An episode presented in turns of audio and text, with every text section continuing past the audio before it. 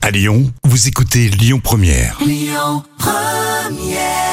La grande Sophie, la vie moderne sur Lyon Première.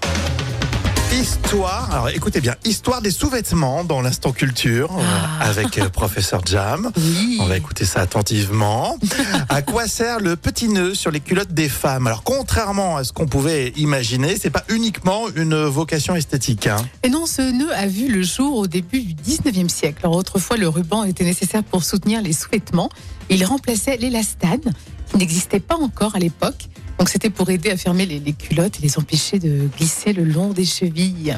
Et donc ce petit nœud dans la culotte servait non seulement à ajuster la taille du sous-vêtement, mais également à permettre d'identifier l'avant et l'arrière. D'accord, et maintenant c'est plus un gadget, c'est esthétique. Oui, voilà, aujourd'hui, heureusement, on n'a plus besoin de nœuds pour nouer ou maintenir les sous-vêtements, car la conception inclut bien sûr la bonne taille pour chaque morphologie. Morphologie. Mais oui, non mais c'est très intéressant euh, des- de ce chic. oui je vois que quand Nanana. tu, tu parles, voilà, tu étais vachement attentif quand on J'aime parle de bien ces ça. petits nœuds, effectivement. Ouais, je vois que ton œil Ça rajoute, pétille. ouais, ça rajoute un- un petit effet. Oui, c'est ce que je vois, c'est ce que je vois, Rémi. Calme-toi, s'il te plaît.